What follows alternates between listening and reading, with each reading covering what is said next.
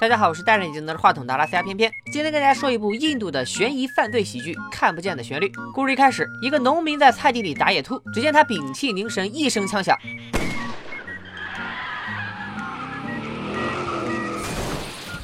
这个车祸是咋回事呢？不急，咱们先往下看。男主小白是个盲人钢琴家，身残志坚的他一心想攒钱去伦敦追求自己的艺术梦。虽然平日里生活多有不便，但眼睛看不见也有个好处，那就是能更加专注于作曲，获得更多灵感。这天，小白过马路时，不小心被路过的美女菲菲撞倒。菲菲为了道歉，请小白吃饭，因为小白会弹钢琴，于是菲菲就把他介绍到了自家餐厅工作。万万没想到，小白回到家以后，居然摘下了隐形眼镜。原来小白是装瞎，这样既能专注于作曲找灵感，又能利用弹琴获得别人的同情。日子一天天过，饭店的生意是越来越好，盲人钢琴家的名声也越。来越响，小白和菲菲的感情逐渐升温，终于在一个雨夜完成了一次精神层面的深入交流。大郎年轻时是风靡一时的影视歌三栖明星，息影后又投身房地产事业，离婚以后娶了比自己年轻好多岁的阿莲为妻。两人的结婚纪念日快到了，于是大郎瞒着阿莲邀请小白去他家演奏。小白依照约定来到了大郎家，准备给阿莲一个惊喜。然而阿莲却给了小白一个惊吓，客厅中竟然躺着大郎的尸体。小白立马说要去洗手间，呃，毕竟他确实吓尿了。然而在洗手间，小白又差点吓到把尿憋回去。卫生间里这个男拿枪的壮汉又是谁呢？让我。们把时间往回倒一倒，大郎本来是想给阿莲一个惊喜，故意骗她说自己去出差，没想到提前回到家后，反而收获了爱的一束光。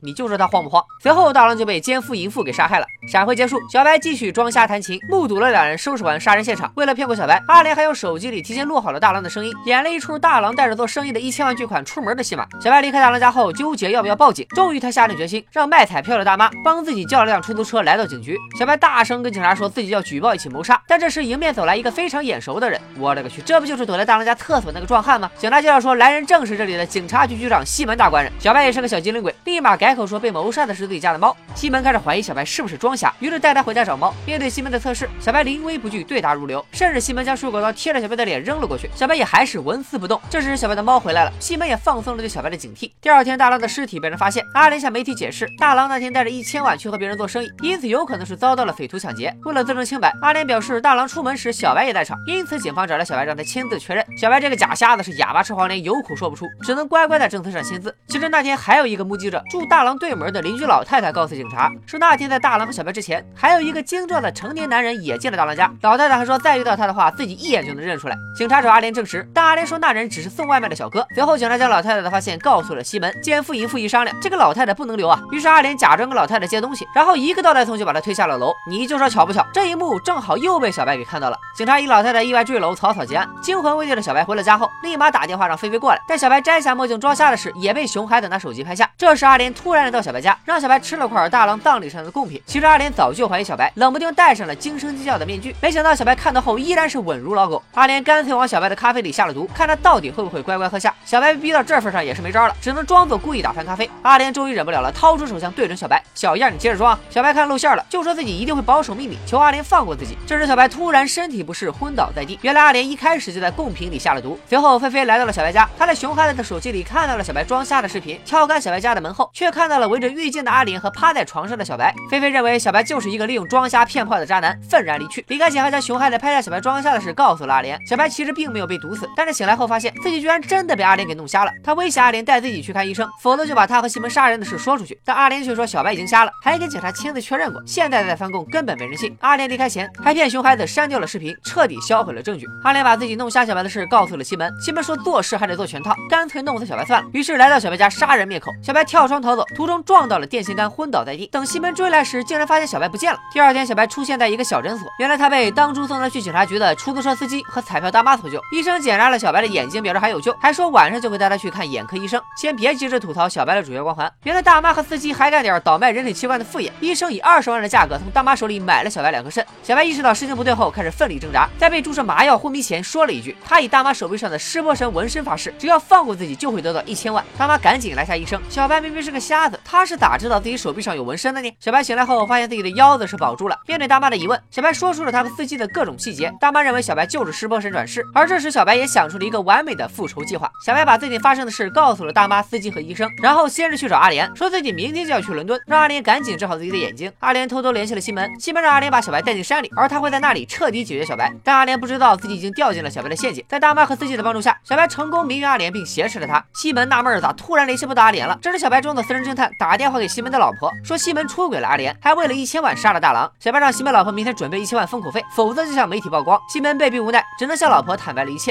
另一边，阿莲被劫持到就诊所后，医生抽取了她的血液。如果阿莲和小白血型相配，就会将她的眼角膜移植给小白。阿莲想要保住眼睛的话，就必须交出一千万。谁知道第二天，大妈和司机却把小白也绑了起来，想来个黑吃黑。西门带着一千万来交易，并开枪射中了司机。好在大妈顺利将西门困在了电梯里。可惜司机被送到医院以后，还是因为失血过多不治身亡。而大妈拿到了一千万也是假的。另一边，小白和阿莲化敌为友，展开自救。阿莲帮小白解开了绳子，小白为阿莲摘下了眼罩。阿莲一边指挥小白砸开房门，一边偷偷找到一把剪刀割开了绳子。挣脱后的阿莲想杀死小白，万幸医生也回到了诊所。最终，俩大老爷们制服了阿莲，并把他装进了后备箱里。开车路上，医生告诉小白，一个大富豪的女儿悬赏一百万要做肝脏移植，巧的是阿莲的血型刚好吻合。等医生拿到钱后，会分给小白一份，然后帮他治好眼睛。之后发生了什么事情，咱们先按下不表。时间一转，来到两年后，来伦敦旅游的菲菲偶遇正在演出的小白，并从他的口中得知了事情的所有真相。两年前，在带着阿莲去机场的路上，小白不同意医生的做法，求医生放过阿莲，交给警察处置。这时会不会相中的阿莲醒了，医生停车去给阿莲打麻药，没想到却被阿莲捅死。然后阿莲带着小白开车走人，小白不知道现在开车的是阿莲，继续求医生放过阿莲。这时阿莲也被小白感化，停车放走了小白。那当然是不可能的，阿莲还是想杀人灭口，他调转车头，一个沉默加速度，准备撞死小白。还记得电影开头出现的那只兔子吗？农民开枪后并没有打中兔子，兔子受惊撞到挡风玻璃，阿莲慌乱之下翻车到沟里，气汽车爆炸，车毁人亡。小白认为，毕竟自己曾骗过菲菲，所以没有勇气重新回到她的身边，于是就在朋友的帮助下来到了伦敦，而且直到现在他都是盲人一个。